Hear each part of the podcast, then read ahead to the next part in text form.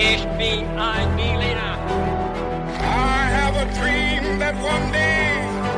Wollen wir den totalen Krieg? Niemand hat die Absicht, eine Mauer zu errichten.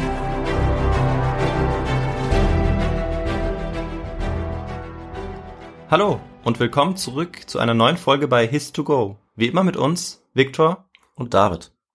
Und für alle, die das erste Mal dabei sind, erkläre ich ganz kurz, wie wir immer dabei vorgehen. Und zwar ist es so, dass einer von uns die Geschichte vorbereitet und dann auch erzählt und der andere hat keine Ahnung, worum es in dieser Geschichte gehen wird. Und derjenige, der die Geschichte erzählt, der stellt am Anfang auch immer ein paar knifflige Fragen. Und heute ist es an David, die Geschichte zu erzählen und natürlich dann auch die Fragen zu stellen, Mhm. ähm, wo ihr dann natürlich auch alle gerne mitraten könnt und wo ich dann vor allem auch mitraten muss. Genau. Und da bin ich gleich gespannt, was kommen wird. Aber bevor wir zu den Fragen kommen, habe ich noch eine Frage an dich, David. Was trinkst du heute eigentlich? Ja, ich habe es heute ganz simpel. Ich trinke einfach einen Kaffee. Okay, bei mir gibt's zur Folge eine Cola, eine Cola Light mit Mhm. Koffein, weil ich so ein bisschen was brauche, um wach zu werden, weil wir jetzt am Vormittag aufnehmen. Ja. Am späten Vormittag, muss man sagen. Ja. Und ja, jetzt bin ich gespannt auf die Fragen. Bevor ich zu den Fragen komme, habe ich jetzt diesmal eine kleine kurze Warnung dabei. Und zwar wird es in der heutigen Geschichte um äh, menschliches Leid gehen, eine Katastrophe und viele Tode. Deswegen, äh, ich gehe dabei zwar nicht immer extrem ins Detail, aber es lässt sich nicht vermeiden, dass die Geschichte blutig wird. Deswegen ist sie vielleicht auch umso spannender, aber manche wollen darauf vielleicht lieber verzichten. Deswegen sei das vorweg gesagt. Und dann äh, beginnen wir jetzt mit einer ganz einfachen Frage. Victor, warst du schon mal in, im Louvre in Paris? Ja, da war ich schon mal. Und du hast bestimmt die Mona Lisa schon gesehen, du hast ja eine Folge drüber gemacht. Ne? Ja, die habe ich dann natürlich auch gesehen. Da bin ich als erstes hingerannt. Ich hatte auch Glück, da war nicht so viel los, als ich da war. Ja, dass man die Mona Lisa sieht, ist natürlich klar. Die sehen wir, denke ich, alle. Die entgeht niemandem. Aber ich frage mich, ob du vielleicht auch ein etwas weniger bekanntes Gemälde gesehen hast, äh, was schon auch sehr berühmt ist, nämlich das Floß der Medusa. Da bin ich wahrscheinlich dran vorbeigelaufen. Aber ähm, das sagt mir jetzt tatsächlich nichts. Okay, ja, umso besser. Ja. Dann gehe ich mal davon aus, dass du auch nicht die Geschichte kennst, die hinter diesem Bild steckt. Nee, kenne ich nicht. Dann wirst du es heute erfahren. Wir schauen uns nämlich heute die Geschichte an, die hinter diesem berühmten Gemälde liegt. Und dabei werden wir etwas erfahren über die Ereignisse zu Beginn des 19. Jahrhunderts, Okay. über die Schifffahrt zu dieser Zeit und am Ende dann auch über den Kampf ums nackte Überleben. Okay. Und bevor wir damit aber anfangen, kommen wir natürlich erstmal zu unseren Fragen. Ja. Und die erste Frage ist, was benutzte der Maler Géricault für sein berühmtes Bild? Okay. Drei Antwortmöglichkeiten habe ich für dich. A. Schweinekadaver, B. Menschliche Körperteile oder C. Gefangene, die Modell stehen mussten. Ähm, Schweinekadaver finde ich eigentlich eine ganz gute Möglichkeit. Mhm. Aber ich muss ein bisschen ins Blaue raten, weil ich keine Ahnung habe. Kein Problem. Dann schauen wir mal, wie es bei der zweiten Frage Aha. aussieht. Die lautet, wer rettete die Schiffbrüchigen in der Wüste? Waren das A. die Mauren, B. die Engländer oder C. die Portugiesen? Also die Mauren, die gibt's ja Anfang des 19. Jahrhunderts eigentlich nicht mehr. Ähm, und dann waren die anderen beiden Antwortmöglichkeiten. Dann würden dir die Engländer und die Portugiesen noch bleiben als Möglichkeit. Okay. Also wenn es so ist, ich bin mir auch nicht sicher mit den Mauren, aber ich glaube, es ist so. Dann sage ich mal, es sind die, es sind die Portugiesen, weil die würde ich jetzt so eher so im, in der Wüste sehen als die Engländer. Das wäre ja, Ja, wobei, dem Moment vielleicht, doch, ich, ich nehme doch die Engländer. okay. Die werden alle auf jeden Fall in der Geschichte mal vorkommen, ich sag's mal Ja. so. Wir schauen mal, äh, was die richtige Antwort dann sein Ja. wird. Und jetzt habe ich noch eine offene Frage. Mhm. Vielleicht kannst du schon ein bisschen was äh, davon verwenden, worüber du gerade nachgedacht hast. Nämlich, welcher Staat hatte 1815 die Kontrolle über den Senegal? Okay. Das ähm, waren möglicherweise die Engländer. Okay. Deshalb, ich tendiere jetzt einfach zu England, weil die waren ja Anfang des 19. Jahrhunderts ein ziemliches Mhm. Imperium und deshalb habe ich auch die äh, Antwort äh, zu Frage 2 nochmal revidiert in England. Weil die Guter- waren ja so ein bisschen über unterwegs. Ja, das stimmt. gespannt. Das ist ein guter Tipp. Ja. Und dann habe ich noch eine letzte Frage für dich. Okay. Dann geht's aber auch los.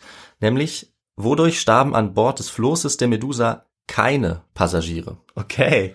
A. Mord durch andere Passagiere. B. Ertrinken. C. Haie. Oder D. Suizid.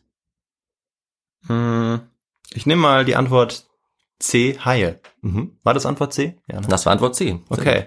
Alles klar. Wir werden es dann erfahren, wenn wir Okay. zum Höhepunkt der Geschichte kommen Wow. natürlich. Und jetzt beginnen wir mit einem Intro, das ich jetzt einfach mal vorlesen werde. Ein aufgeregter junger Mann ging im Winter 1819 durch die Straßen von Paris.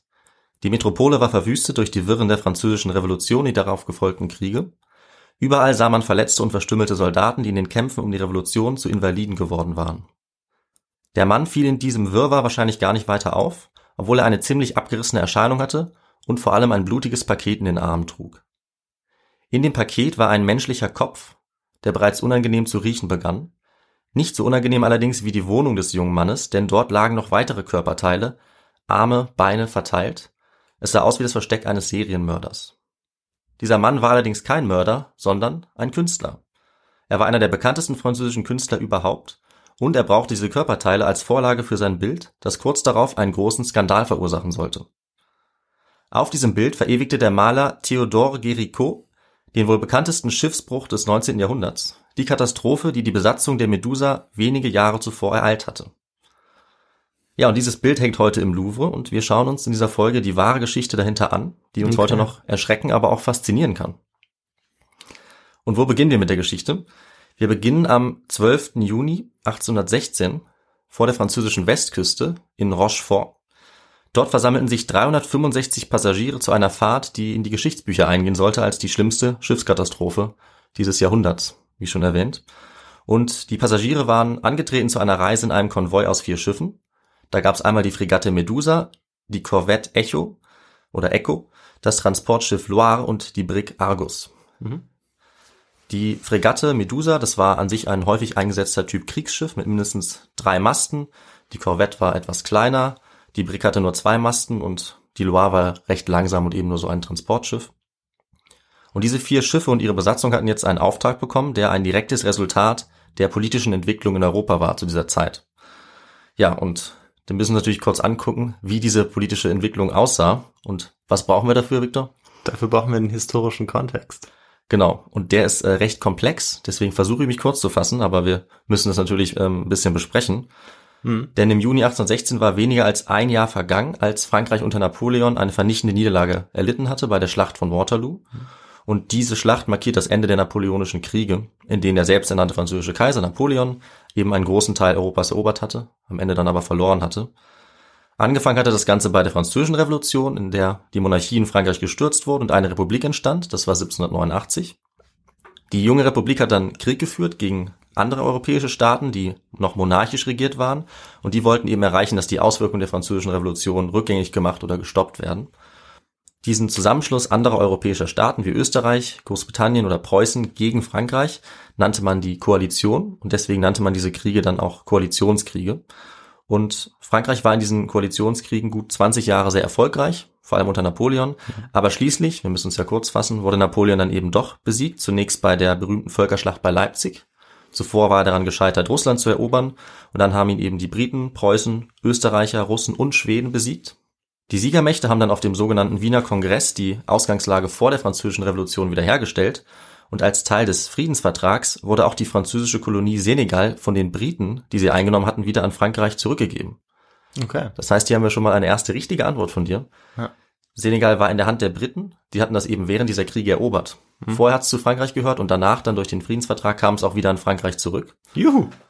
Sehr gut. Aber zu der Zeit, wo unsere Geschichte startet, sind die Briten noch im Senegal und jetzt war es die Mission der Schiffe um die Medusa, in Westafrika im Senegal wieder eine französische Garnison zu errichten. Ja. Also sozusagen diese Übergabe durchzuführen. Hm. Sie sollten dann eine Verwaltung einrichten.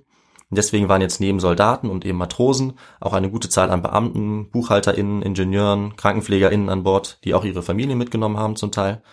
Und damit sind eben insgesamt 365 Passagiere aufgebrochen. Circa 240 davon haben sich auf der Fregatte Medusa eingeschifft, die auch das Flaggschiff dieser Flotte war.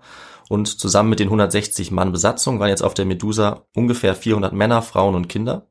Die große Mehrheit waren Männer. Und sie haben sich jetzt auf den Weg nach Afrika gemacht. Mhm. Allerdings sollte eine große Zahl von ihnen niemals am Ziel ankommen, wie wir noch erfahren werden. Okay. Die Medusa war als Fregatte ja ein Kriegsschiff gewesen mit einer großen Zahl Kanonen. Die musste man jetzt allerdings für diesen Transport alle entfernen, um eben mehr Platz für Passagiere zu machen. Und die Flotte hatte jetzt auch noch recht lange mit der Abfahrt gewartet, sodass einige Leute schon ziemlich unruhig wurden. Mhm. Das war zum Beispiel auch de Venancourt, der der Kapitän der Echo war, eines der anderen Schiffe.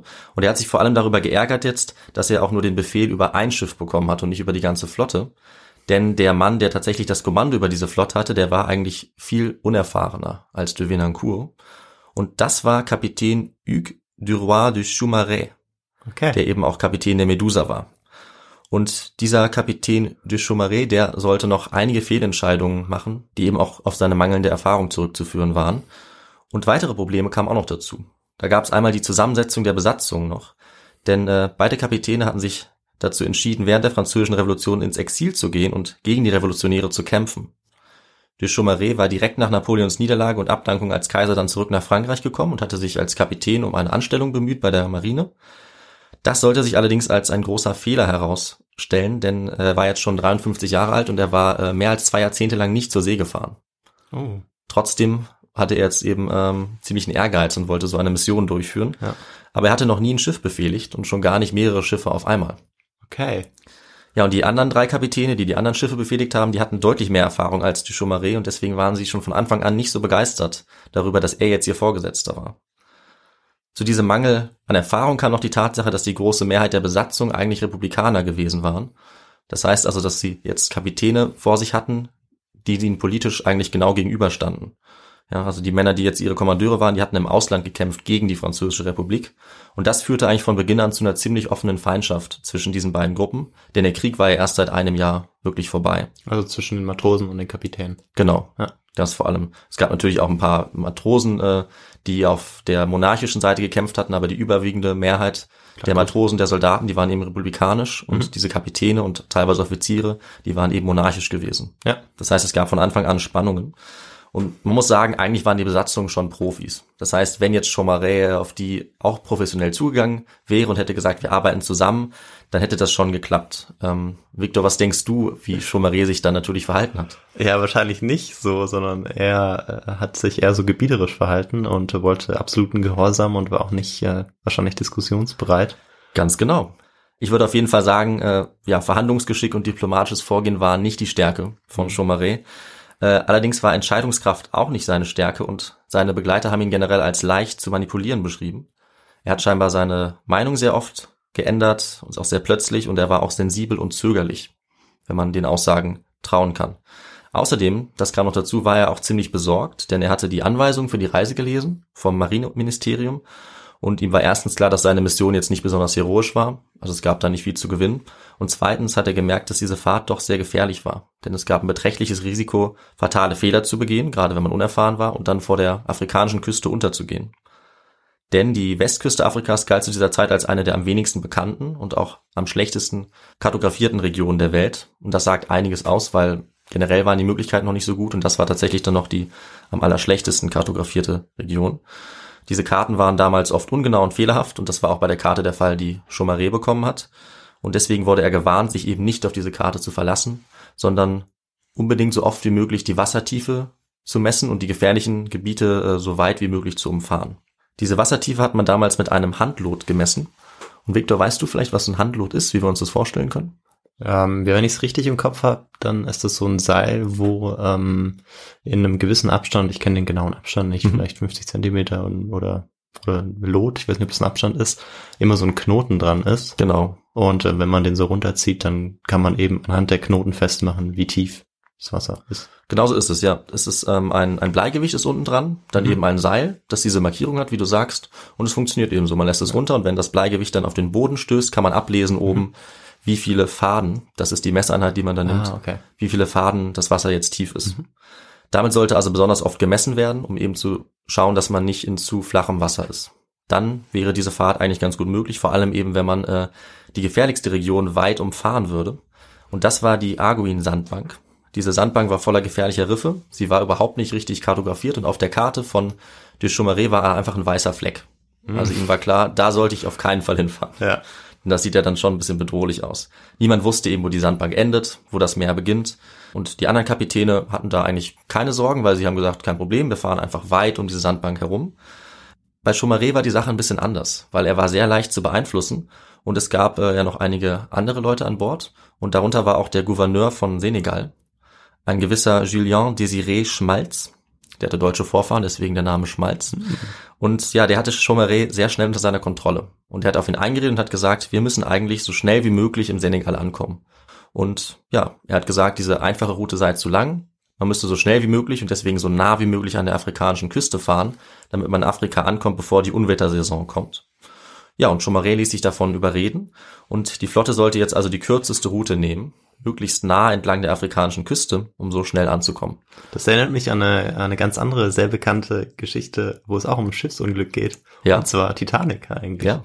Und ich glaube, bei vielen anderen Geschichten zu, zu so Schifffahrten, die dann der nicht so gut ausgehen, ist es oft so, dass man letztendlich nicht den geplanten Kurs nimmt und Mhm. sich unter Druck setzen lässt. Und ja, so scheint es hier auch der Fall zu sein. Ja. Spannend. Schauen wir mal, äh, wie, wie kritisch die Lage dann noch wird. Ja.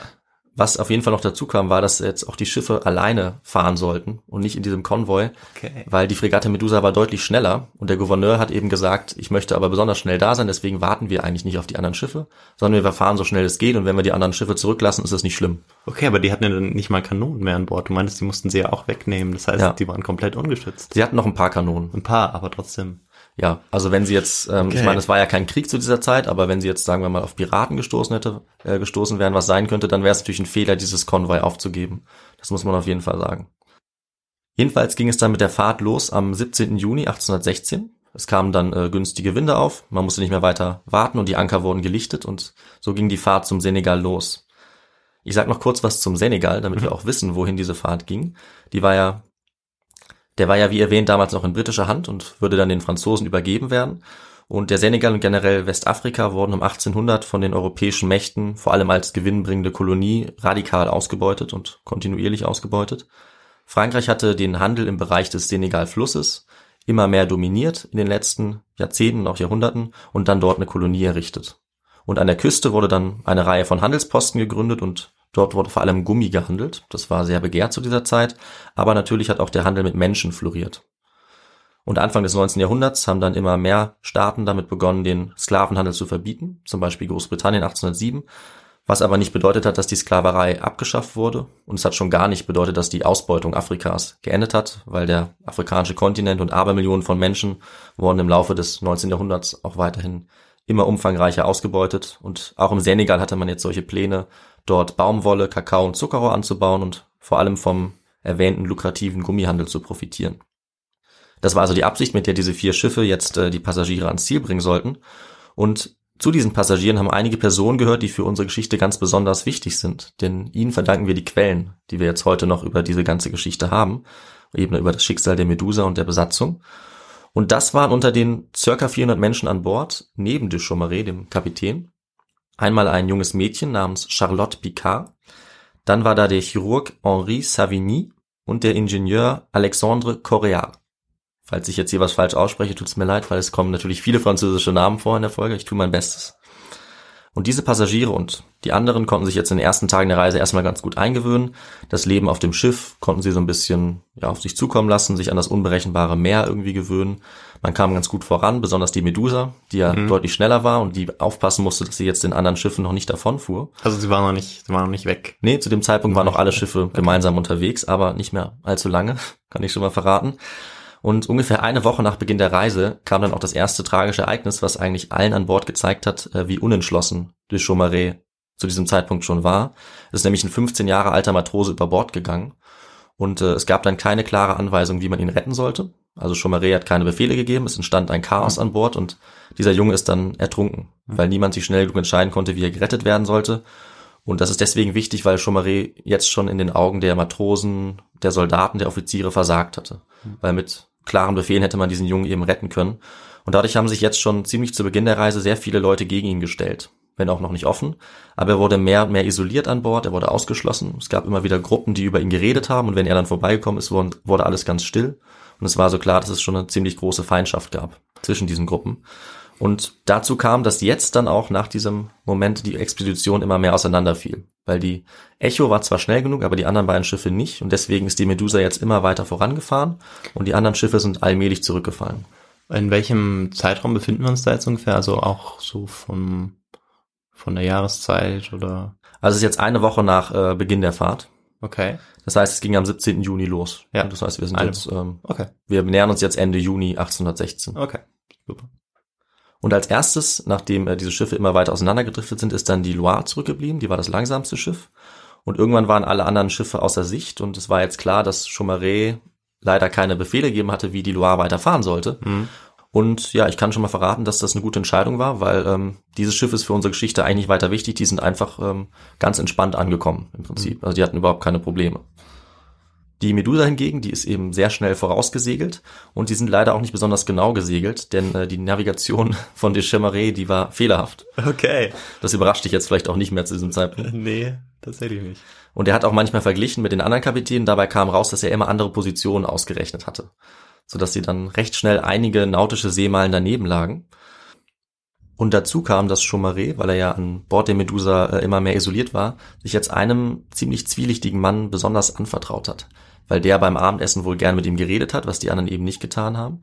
Und dieser Mann hieß Richefort Okay. und der war ein ziemlicher Hochstapler. Und äh, er hat gesagt, dass es eigentlich niemanden gibt, der sich an der afrikanischen Westküste besser auskannt als er. Also Oh er wusste ganz genau, wie man fahren muss und seiner Meinung nach wäre es am besten, wenn er eigentlich auch bestimmt, wo sie langfahren. Und Chaumaré war darüber eigentlich ziemlich, ähm, ja, ziemlich erfreut, weil das hieß ja, dass er das dann nicht mehr machen musste. Ähm, und deswegen hat er sich dann immer weniger an die Offiziere gehalten, die sich äh, gut auskannten, viel Erfahrung hatten. Stattdessen hat er sich lieber an Richefort gehalten, der ihm eben angeboten hatte, ihm zu helfen. Und man hat schnell gemerkt eigentlich, dass das bei der Navigation sicherlich nicht geholfen hat. Weil als äh, die Schiffe Madeira erreicht haben, das war am 26. Juni, äh, waren die Berechnungen von de Chaumaré schon ein ganzes Grad oder 60 Seemeilen daneben. Also Okay. die kamen gar nicht so an, wie sie es eigentlich erwartet hatten. Und er hat sich davon aber nicht beirren lassen, sondern er hat sich trotzdem weiter an Riche vorgehalten und hat die Ratschläge der jetzt ziemlich feindseligen Offiziere einfach abgelehnt. Natürlich Ja. immer auch wegen Mhm. diesem politischen Streit, den sie hatten. Und die Matrosen haben das mitbekommen oder? Eigentlich haben das fast alle an Bord mitbekommen. Ach, also die normalen Passagiere, die waren sich noch nicht so ganz sicher, wer recht hatte. Ja. Aber allen war klar, dass es Streit gab, dass die Stimmung richtig schlecht war und fast schon in Richtung von der Meuterei ging. Ja. Und ich sag mal, je mehr Erfahrung die Leute an Deck hatten, desto eher war ihnen klar, was für ein Unsinn hier eigentlich äh, gerade veran veranstaltet wurde von den Leuten, die für die Navigation Ja. zuständig waren. Und dass sie überhaupt nicht da waren, wo sie hätten sein sollen. Genau, das war natürlich den erfahrenen Leuten an Bord dann auch ziemlich schnell okay, klar. Okay. Ähm, und deswegen haben sich die Offiziere jetzt auch immer stärker beschwert über Richefort, weil alle konnten sehen, dass sie gefährlich nah an der Küste gefahren sind und sie wussten, dass das keine gute Idee ist. Sie kannten diesen Richefort nicht. Sie haben gemerkt, dass er nicht gut navigieren konnte, aber Chaumaré hat ihn eben weiter unterstützt. Und aufgrund von seiner Autorität, ähm, ja, konnte niemand was dagegen tun, dass dieser Richefort einfach vorgegeben hat, wo sie langfahren. Und Chaumaré war eben ganz offensichtlich sehr froh, dass er seine Verantwortung abgeben konnte an diesen Richefort. Und die Stimmung an Bord der Medusa, die wurde jetzt eben immer schlechter. Gerade dann, als man auch gesehen hat, wie langsam die gefährliche Arguin-Sandbank dann auch in den Blick gekommen ist. Und dazu lässt sich sagen, dass eigentlich die Leute an Bord auch wussten, dass in den vergangenen 25 Jahren mindestens 30 Schiffe dort schon untergegangen waren, wo die Medusa jetzt lang gesegelt ist. Erst vor einigen Monaten war ein Schiff hier gesunken, von dem eigentlich auch alle gehört hatten. Die hatte, da hat es die Besatzung gerade noch an Land geschafft, aber dort waren sie dann von feindseligen Mauren gefangen genommen worden. Das Ah. heißt, die Gefahren dieser Region waren den Leuten durchaus bewusst. Aber einer war natürlich völlig unbesorgt, das war Richefort. Und ähm, ja, so rückte das Desaster unaufhaltsam näher, je mehr man sich dann der Sandbank genähert hat. Und das erste große Problem kam auf, als die Medusa dann alle anderen Schiffe aus den Augen verloren hat. Das war am Abend des 1. Juli, als Nebel aufzog. Mittlerweile war nämlich nur noch die Echo in der Nähe, weil sie ja das zweitschnellste Schiff war. Und die beiden Besatzungen haben sich dann ähm, noch ein bisschen unterhalten, beziehungsweise haben kommuniziert mit so Leuchtsignalen. Das war damals üblich. Aber gegen 11 Uhr abends hat die Echo die Medusa dann sogar überholt. Niemand hat äh, an Bord den äh, Befehlen, Befehlshabern Bescheid gesagt, also niemand hat Chaumaré davon informiert. Und der Kapitän der Echo war jetzt also vor der Medusa, aber er wollte den Kontakt nicht verlieren und hat Lichter anzünden lassen. Aber niemand auf der Medusa hat auf diese Lichter reagiert. Hm. Und so haben sich dann die Schiffe äh, auseinander bewegt und haben sich dann schließlich verloren. Und auch die Echo war jetzt ähm, auf sich allein gestellt und hat natürlich jetzt auch ihren eigenen Kurs äh, eingeschlagen. Und auch das war wieder ihr Glück, weil auch die Echo hat jetzt einen vernünftigen Kurs eingeschlagen mit fähigen Navigateuren an Bord. Und das kann ich auch schon mal sagen, ist auch sicher in Saint-Louis angekommen. Die sind Okay. eben auch einen weiten Bogen gefahren und haben eine sichere dann. Route gewählt. Genau. Ja. Die anderen beiden Schiffe, Loire und Argus, die waren schon vor einigen Tagen zurückgeblieben, weil Chaumaré eben nicht auf sie warten wollte. Und auch die Argus hatte einen sicheren Kurs weit um die Sandbank äh, herumgenommen. Und an Bord der Medusa war jetzt das Misstrauen der Offiziere so groß, denn Richefort war zu diesem Zeitpunkt davon überzeugt, dass sie diese Sandbank schon hinter sich gelassen hatten. Dass sie schon weit genug gefahren waren und dass sie deswegen jetzt wieder in die Richtung des Festlandes steuern konnten. In Wirklichkeit hat das allerdings bedeutet, dass sie jetzt genau auf die Sandbank zugesteuert sind, in so einem recht spitzen Winkel, sodass sie, wenn sie weiter geradeaus fahren würden, dann irgendwann zwangsläufig auf die Sandbank stoßen würden. Die Nerven lagen jetzt blank, weil das natürlich den Offizieren an Bord klar war. Ein Offizier wurde auch eingesperrt, weil er die Kompetenz von Richefort in Frage gestellt hat, ihn angegriffen hat. Und die Besatzung stand jetzt kurz vor einer Meuterei. Aber niemand konnte Richefort und Chaumaré davon überzeugen, dass die Medusa eben genau auf die Sandbank zuhielt. Und gegen Morgen des nächsten Tages haben dann sogar schon die unerfahrenen Passagiere gemerkt, dass das Meer langsam die Farbe geändert hat. Ein sehr alarmierendes Zeichen. Aus dem tiefen Blau wurde erst grün, dann waren Fischschwärme zu sehen und am Ende haben sie sogar Sand in den Wellen schwimmen sehen, was klar macht mhm. hat, dass sie ziemlich nah an der Küste sein müssen und dass eben die Medusa jetzt im flachen Wasser kreuzte. Gegen Mittag wurde dann die Temperatur gemessen und die hatte jetzt in kürzester Zeit mehrere Grad zugenommen, was ein weiteres äh, sehr schlechtes Zeichen war. Dann wurde eben dieses Handlot verstärkt eingesetzt, von dem wir gesprochen haben, und das zeigte auf einmal nur noch 18 Faden an. Das entspricht ungefähr 33 Metern bis zum Meeresgrund. Erst zu diesem Zeitpunkt hat man dann Chaumaré informiert, war erst direkt ans Deck gerannt und hat äh, den Befehl gegeben, die Richtung zu ändern. Mittlerweile war allen an Bord klar, dass sie in großer Gefahr sind. Alle waren still und es wurde wieder gemessen. Jetzt waren es nur noch zehn Faden. Mhm.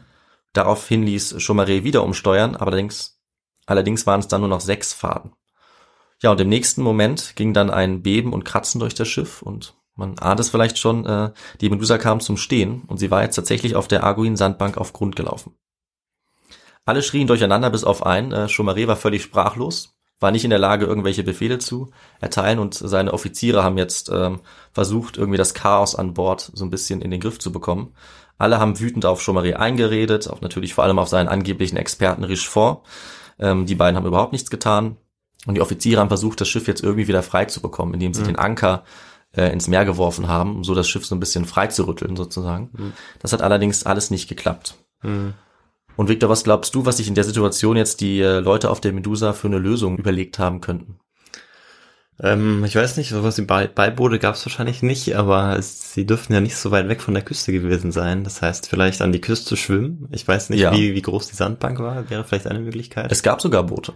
Okay, es gab dann tatsächlich Beiboote. Ja. Dann wäre das, denke ich, die einzige Möglichkeit, noch irgendwie lebend davon zu kommen, weil du hattest ja vorher auch erzählt, dass das mal ein Schiff untergegangen war mhm. und die Besatzungs an Land geschafft hatte, genau. aber dort ähm, ja nicht so gut willkommen geheißen wurde. Das stimmt. Und das war natürlich jetzt die Angst, äh, die die Leute an Bord auch hatten. Ja, die wussten das auch noch alle. Genau, also die hatten ziemlich Angst vor diesen Mauren, weil sie hatten okay. schreckliche Geschichten gehört, dass die Kannibalismus äh, betreiben mhm. würden und äh, sehr feindselig wären. Deswegen hatten sie eigentlich Angst, aber sie hatten natürlich jetzt keine Wahl. Und deswegen war der Plan tatsächlich einmal mit den Booten irgendwie wegzukommen. Und es gab natürlich noch einen besonderen Plan, den der Gouverneur vorgeschlagen hat. Er hat nämlich gesagt, dass man doch ein Floß bauen müsste mhm. aus dem aus den Materialien aus dem Holz des Schiffes und auf diesem Floß sollten dann äh, die Leute zusammen mit den Booten den ganzen Weg, allerdings nicht zur Küste, sondern den ganzen Weg nach Saint-Louis, also auf dem offenen Meer fahren. Mhm. Äh, dieser Vorschlag und es gab noch ein paar andere Vorschläge, die wurden diskutiert von einem Rat, der einberufen wurde und ähm, ja, Chaumaré hat dann diesen Vorschlag von Gouverneur Schmalz unterstützt und jetzt war eben der Plan, dieses Floß zu bauen. Das Floß sollte von den Booten gezogen werden. Sie mussten sich jetzt auch beeilen, weil das Wetter wurde immer stürmischer äh, und an Bord der Medusa ist auch so langsam ja so ein bisschen die Anarchie ausgebrochen. Es wurden eben immer gegensätzliche Befehle gegeben, weil niemand wirklich mehr die Kontrolle hatte. Es musste die ganze Zeit Wasser aus dem Schiff gepumpt werden und äh, die Soldaten und Matrosen haben angefangen, einfach die Vorräte zu plündern und sich, sich total zu betrinken.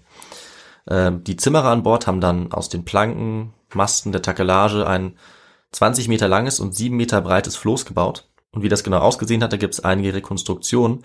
Das kann man in ein paar Tagen dann bei uns auf der Website sehen. Da werde ich ein Foto reinstellen. Und sobald das Floß dann fertig war, haben äh, Chaumaré und Schmalz äh, hochheilig versprochen, dass sie mit den Booten dieses Floß eben zur Rettung einfach schleppen würden mit Seilen. Und als nächstes ist dann die Einteilung erfolgt auf die verschiedenen Transportmittel.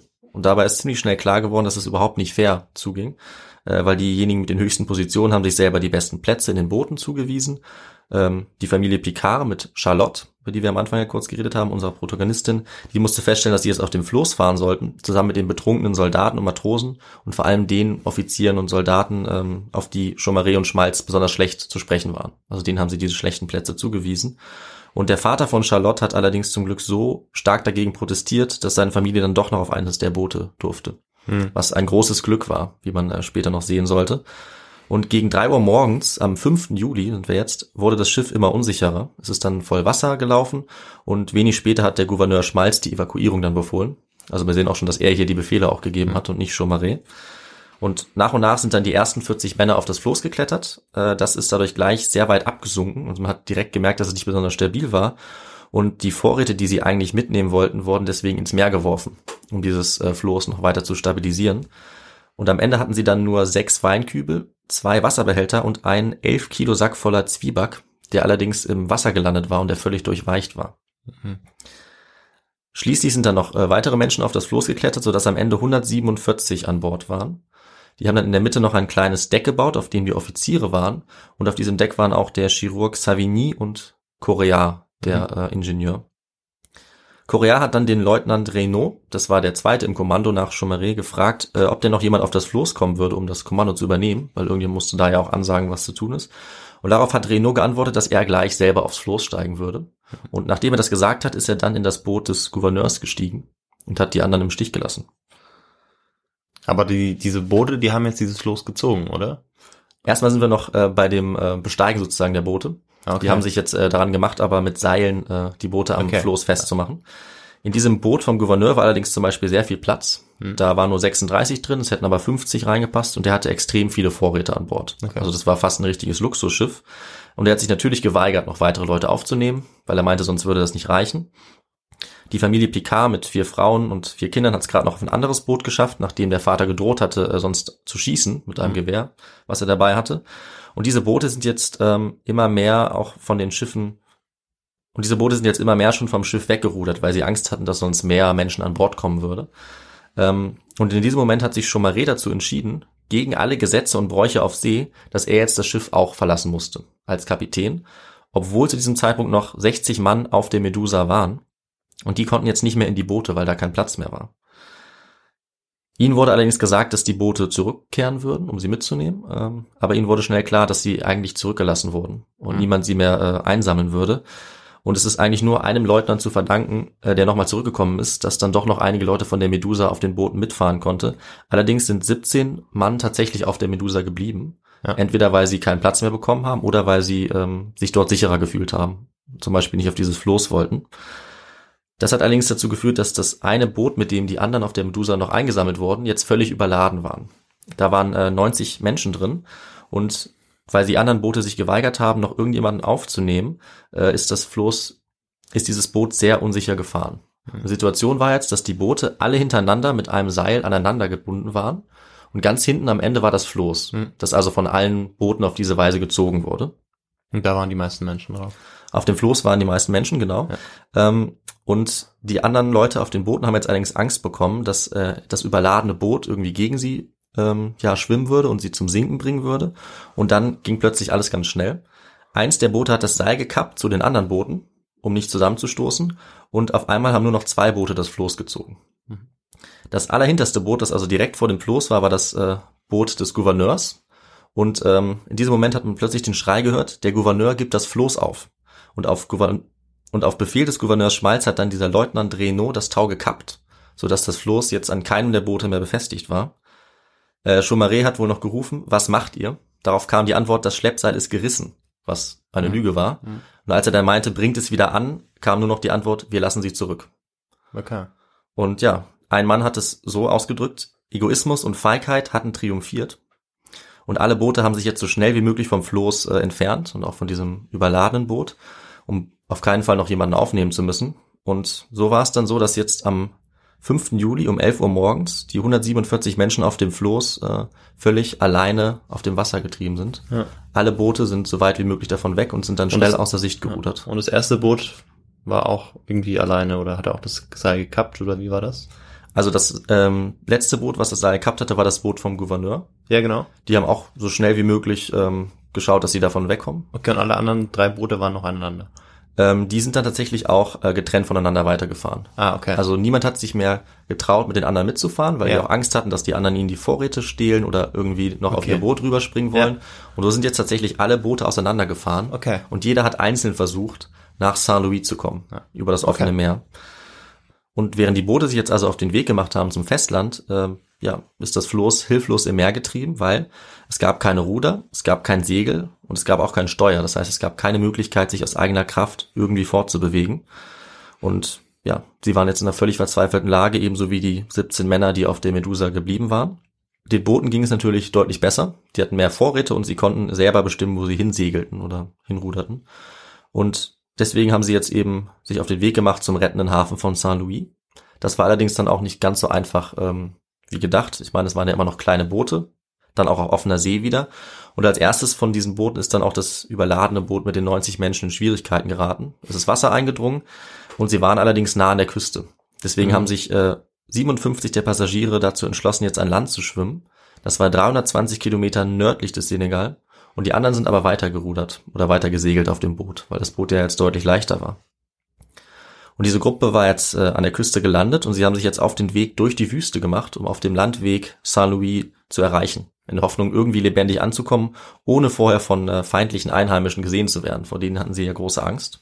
Das Boot ist jetzt auf See dann wieder auf eines der anderen Boote getroffen und die beiden sind zusammen weitergefahren, haben sich allerdings nicht getraut, sich gegenseitig Vorräte zu geben oder Passagiere auszutauschen, weil sie so Angst hatten, dass die anderen sie irgendwie überlisten würden. Also da sieht man, wie groß das Misstrauen jetzt schon war nach diesen ganzen Aktionen vorher. Ja, und nachvollziehbar. Vielleicht auch Das so nachvollziehbar. das stimmt. Ähm, die beiden Boote sind allerdings nicht weit gekommen, sondern sind am 8. Juli dann beide auf Grund gelaufen. Und sie konnten nicht mehr wieder ins Meer mussten jetzt auch selbst ihre Boote verlassen. Und auch sie mussten jetzt zu Fuß durch die Wüste gehen, völlig erschöpft und ohne Vorräte. Diese Gruppe hat dann äh, alle Gewächse gegessen, die sie irgendwie finden konnte. Sie haben äh, selber Brunnen gegraben und haben ähm, ja nicht ganz sauberes Trinkwasser auch getrunken. Das heißt, viele sind auch krank geworden. Und ähm, dann sind sie eben den ganzen Tag durch die Wüste gelaufen, haben immer Wache gehalten nach den feindlichen Mauren. Und zu diesem Zeitpunkt sind dann auch die ersten Leute gestorben, weil sie diese Strapazen der Wüste, den Mangel an Wasser und Nahrung nicht mehr durchgehalten haben. Und wenn sie nicht mehr weiterlaufen konnten, wurden sie zurückgelassen von der Gruppe, sind in der Wüste gestorben. Und viele waren auch schon so verwirrt, dass sie einfach weggewandert sind von der Wüste und nie wieder gesehen wurden. Aber der Rest dieser Gruppe hatte dann tatsächlich als erstes Mal Glück. Denn äh, sie wurden gefunden, beziehungsweise eine Gruppe von Mauren ist auf sie getroffen, auf Kamelen. Und wie sich herausgestellt hat, waren diese Mauren gar nicht feindselig Okay. sondern sie waren tatsächlich die Rettung. Ähm, und denn sie haben Milch gegen die Habseligkeiten eingetauscht, die die Leute eben so dabei hatten, und sie haben sich sogar dafür angeboten, die Gruppe nach Saint-Louis zu begleiten. Hm. Das ist also ähm, ja die Antwort auf unsere erste Frage, Ja. wo wir uns ja gefragt hatten, wer könnte denn jetzt die Gruppe retten? Ja. Es waren tatsächlich die Mauren. Okay. Und ähm, genau, also Mauren, Riesenglück. ja, Riesenglück und Mauren, so hat man die Leute damals eben noch genannt. Okay. Ja, ich kenne die, also ich kannte die Bezeichnung vor allem im Zusammenhang mit der äh, Reconquista Genau, das stimmt auch. Ja. ähm, bis zum 15. Jahrhundert, aber klar, also dass das, ähm, dass man die Bezeichnung eben auch weitertragen kann. Genau, verschiedene ist Gruppen in Afrika hat man eben einfach auch zu diesem Zeitpunkt auch so genannt. Okay. Aber das stimmt, die Zeit, am meisten verbindet man die Zeit, wie du gesagt hast, äh, Ja. des islamischen Spaniens eigentlich mit dem Begriff Mauer. Genau, der bis heute ja noch viele Städte irgendwie beeinflusst im Süden von Spanien. Genau. Ja. In dem Fall waren die Mauren aber die Rettung für diese Gruppe und die sind jetzt an der Küste äh, mit den ja jetzt wieder etwas äh, zu Kräften gekommenen Leuten von der Medusa äh, weitergelaufen und nach einigen Tagen haben sie dann auf dem Meer die Argus gesehen. Eines der Schiffe ja, aus dem ursprünglichen Konvoi. Und die Argus war zu dem Zeitpunkt schon vor einigen Tagen in Saint-Louis angekommen und die waren jetzt tatsächlich schon wieder auf dem Rückweg. Sie waren nämlich auf der Suche nach der Medusa, Aha. weil sie ja mitbekommen hatten, dass die Medusa noch gefehlt hat und niemand wusste, wo sie war. Und das Schiff hat tatsächlich die Gruppe auch gesehen. Die konnten Kontakt aufbauen und ähm, diese Gruppe hat jetzt Vorräte vom Schiff bekommen. Sie haben natürlich dann vom Schiffbruch der Medusa erzählt und die Argus hat sich dann schnell auf die Suche gemacht, um äh, das Wrack zu finden. Und ja, mit den Vorräten vom Schiff und den Mauren als Begleitern konnte die Gruppe dann ziemlich sicher in Saint-Louis ankommen. Es hat noch zwei Tage gedauert. Aber sie waren dann tatsächlich die ersten Passagiere der Medusa, die es geschafft hatten, in Sicherheit anzukommen. Okay. Und somit hatte Charlotte und die Familie Picard es tatsächlich auch geschafft, sich in Mhm. Sicherheit zu bringen, denn die waren in dieser Gruppe. Und auch, das muss man sagen, der von allen gehasste Richefort, der war jetzt auch sicher angekommen, denn den hatten sie auch dabei. Hm. Der war vielleicht nicht besonders beliebt auf der Reise, aber er hat es geschafft, äh, als einer der ersten wieder in Sicherheit zu sein. Vielleicht bekommt er ja sein Fett noch ab. Das äh, werden wir ganz am Ende der Geschichte noch Okay. klären. Darfst gespannt sein. Was allerdings diese Gruppe jetzt schnell festgestellt hat, ist, dass weder die 57, die zuerst an Land gegangen waren, noch irgendwelche anderen vom Floß oder den anderen Booten bisher gesehen worden waren.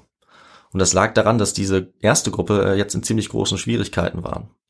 Die waren nämlich natürlich auch kurz vor dem Verdursten und dann sind sie auch auf eine Gruppe von Mauren getroffen. Allerdings hat sich herausgestellt, dass diese Gruppe dann doch feindselig war Hm. und ähm, die haben sie gefangen genommen. Allerdings ähm, haben sie schon mit sich verhandeln lassen und sie waren eigentlich einverstanden, sie gegen Bezahlung dann nach Saint-Louis zu bringen.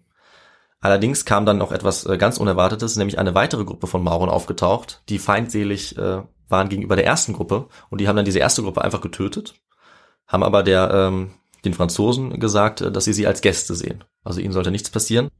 Und so hatte eben auch diese Gruppe wieder Glück. Sie haben einige Tage in dem Lager dieser Mauren verbracht und dann kam auf einmal äh, ein Mann, der von Saint-Louis aus geschickt worden war. Der hatte Vorräte dabei und der hat jetzt die Gruppe dann ganz sicher zurück zur französischen Kolonie gebracht. Super. Also da hat tatsächlich mal was ganz gut funktioniert Ja. mit der Kommunikation. Und in Saint-Louis waren jetzt zu dem Zeitpunkt mittlerweile auch die anderen Boote angekommen.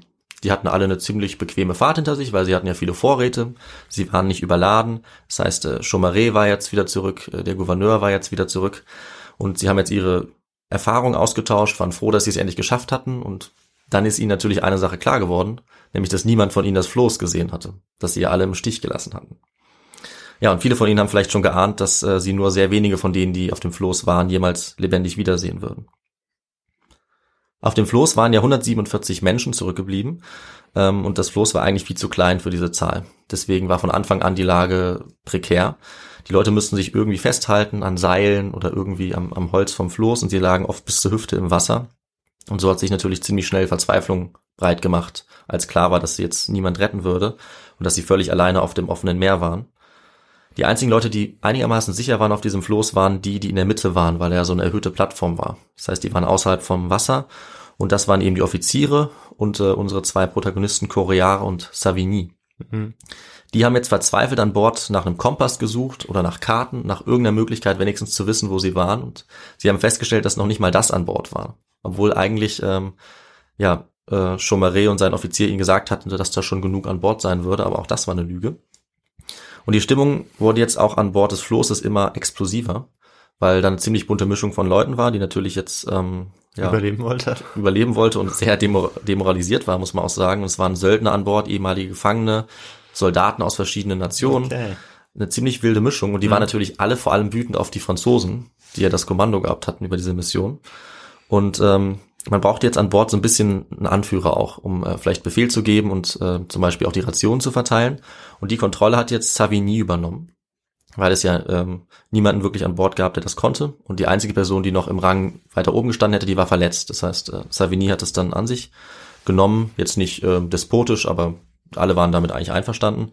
Was er jetzt gemacht hat, er hat ein kleines Segel bauen lassen, das allerdings nicht viel gebracht hat, und er hat die Vorräte verteilen lassen. Also wir erinnern uns, es gab ja einen Sack Zwieback, vier Weinbottiche und zwei Wasserbehälter für 147 Menschen. Also natürlich viel zu wenig.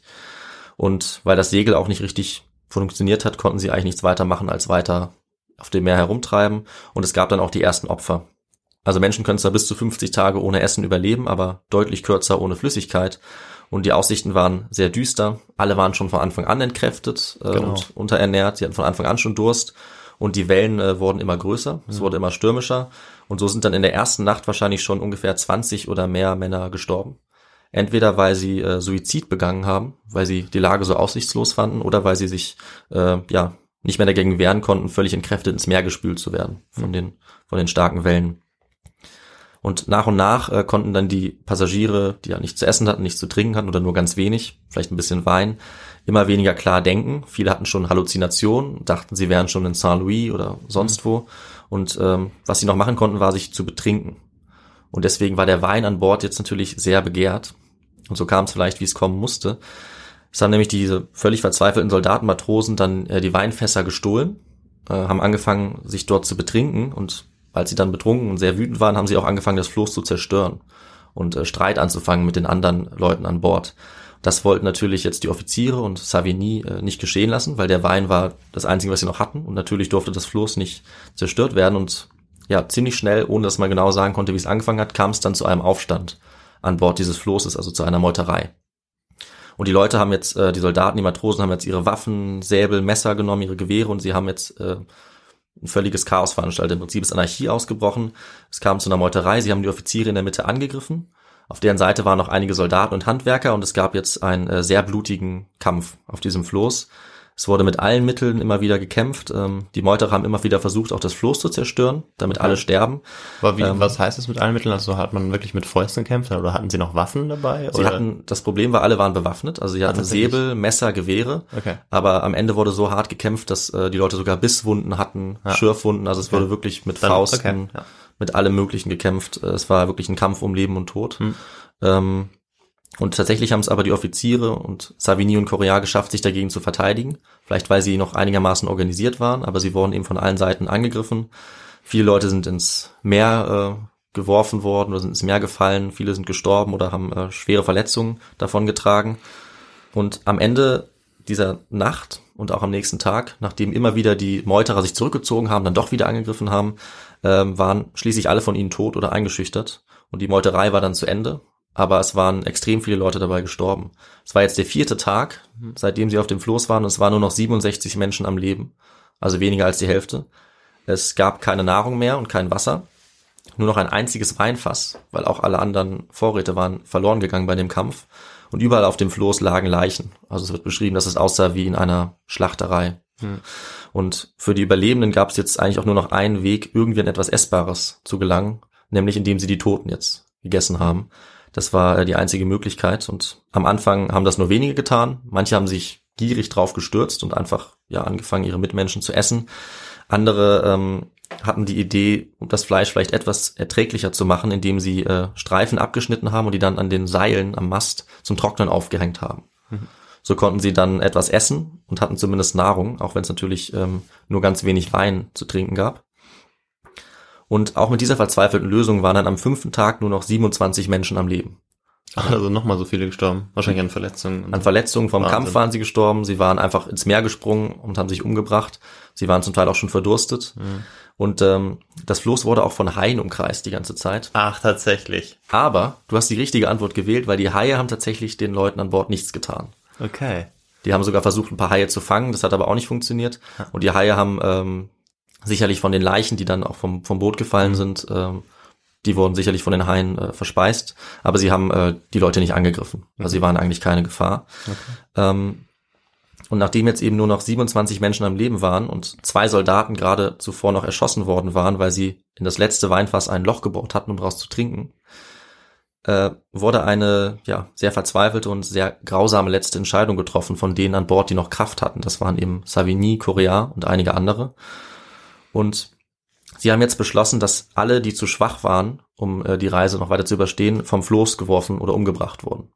Diese Entscheidung haben sie getroffen und damit wollten sie ihre eigenen Überlebenschancen erhöhen und den Rest des Weines dann unter sich aufteilen, um noch etwas mhm. länger durchhalten zu können.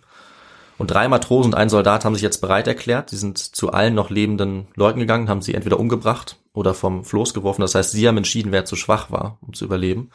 Dabei haben sie auch die einzige Frau, die an Bord war, getötet und ihren Ehemann. Die hatten beide bis jetzt überlebt, aber waren mhm. schwer verletzt.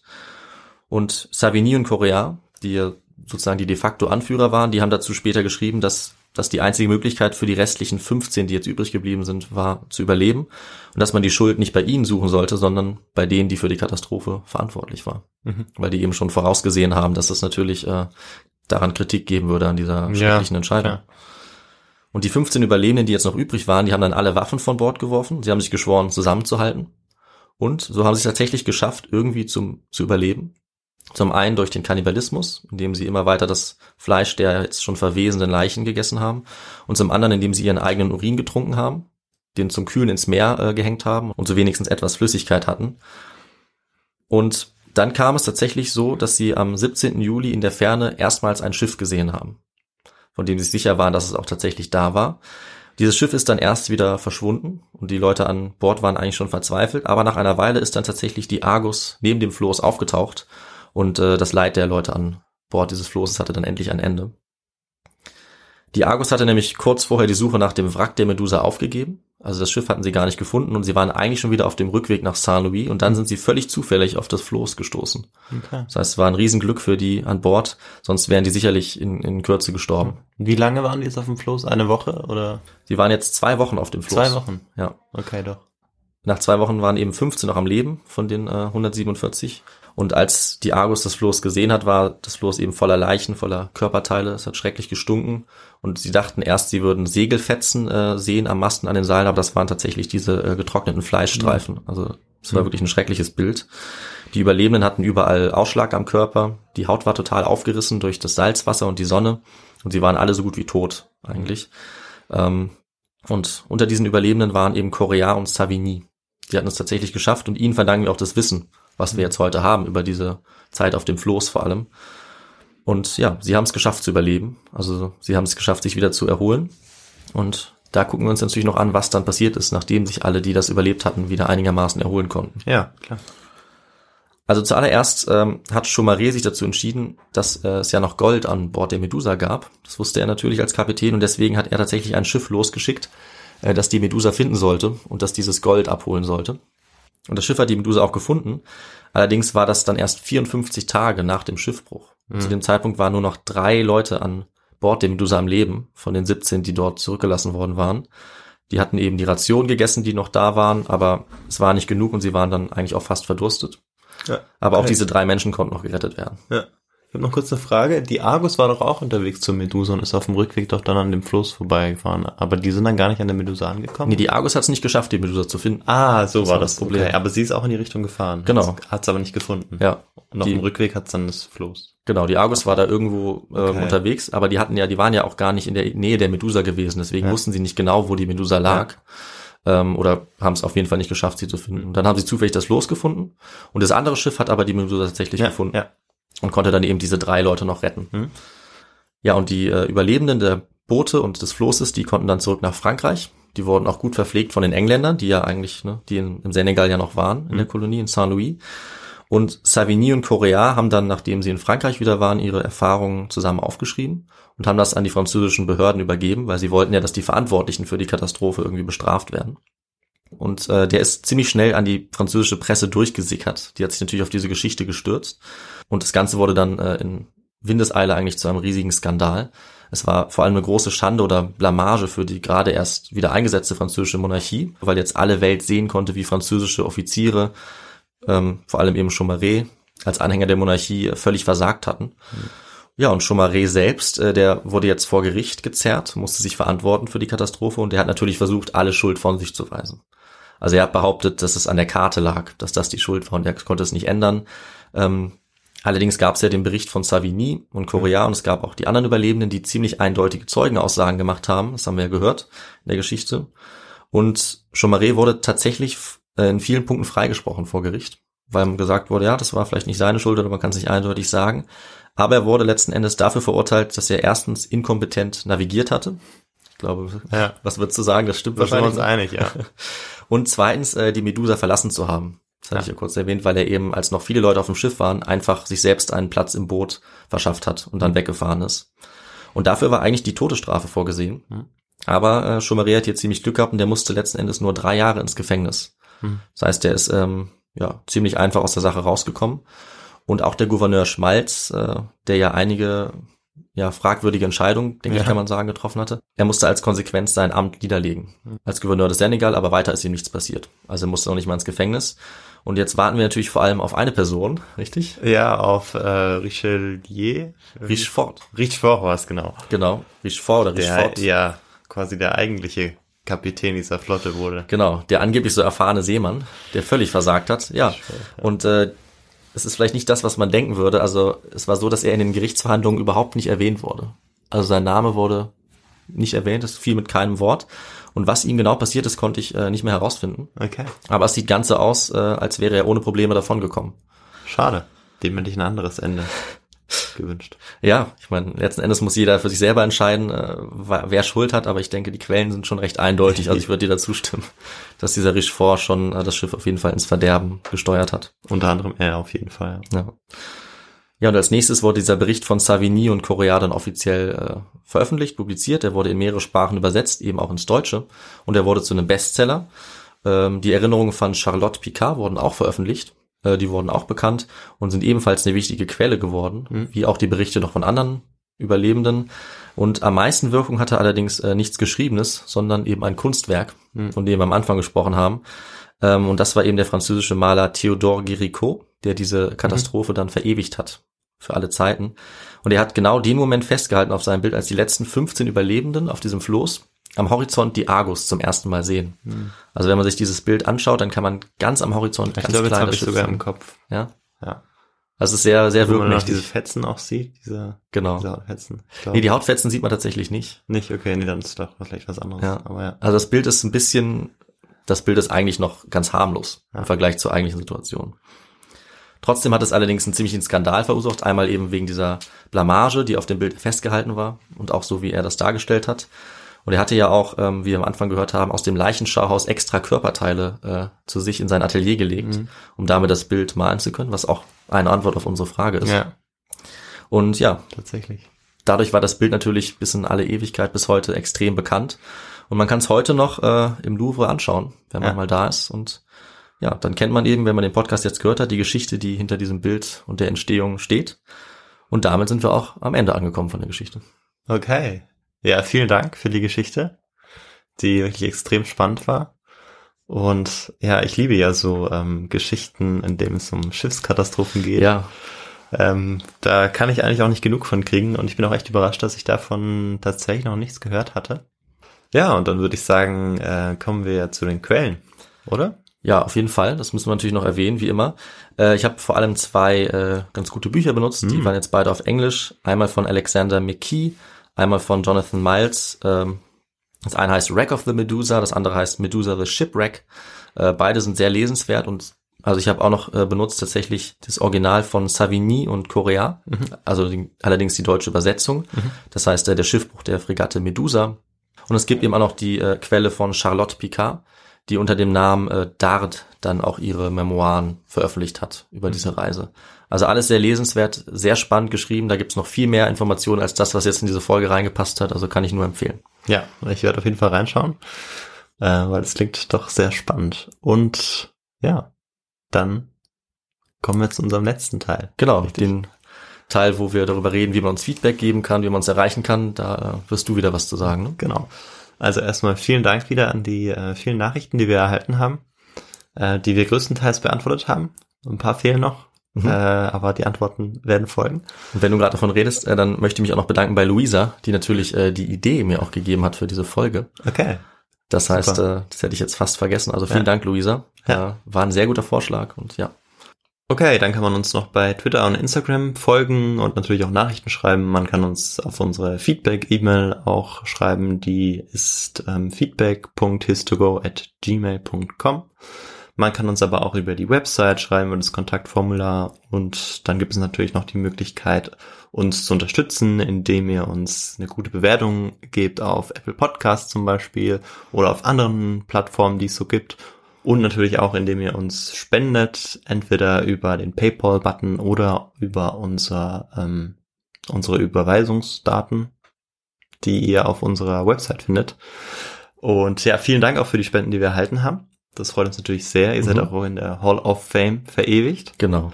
Liebe Spenderinnen und Spender. Und dann würde ich sagen, habe ich alles gesagt. Mhm, würde ich auch sagen. Okay. Und dann ähm, ja, gibt's in zehn Tagen dann die Geschichte wieder von mir. Ich weiß noch nicht genau, worum es gehen wird. Also ich habe mich noch nicht entschieden für ein Thema, Mhm. aber ich glaube, man kann sich schon drauf freuen. Ich freue mich drauf, egal was es wird, auf jeden Sehr Fall. gut. Okay, dann bis in zehn Tagen. Genau, macht's gut. Ciao. Ciao.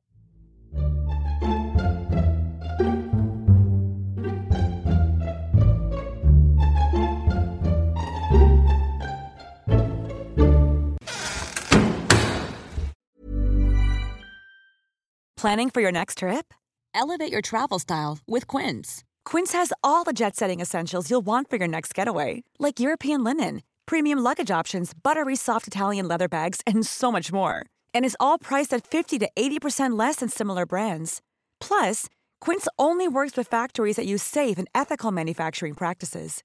Pack your bags with high-quality essentials you'll be wearing for vacations to come with Quince. Go to quince.com slash pack for free shipping and 365-day returns.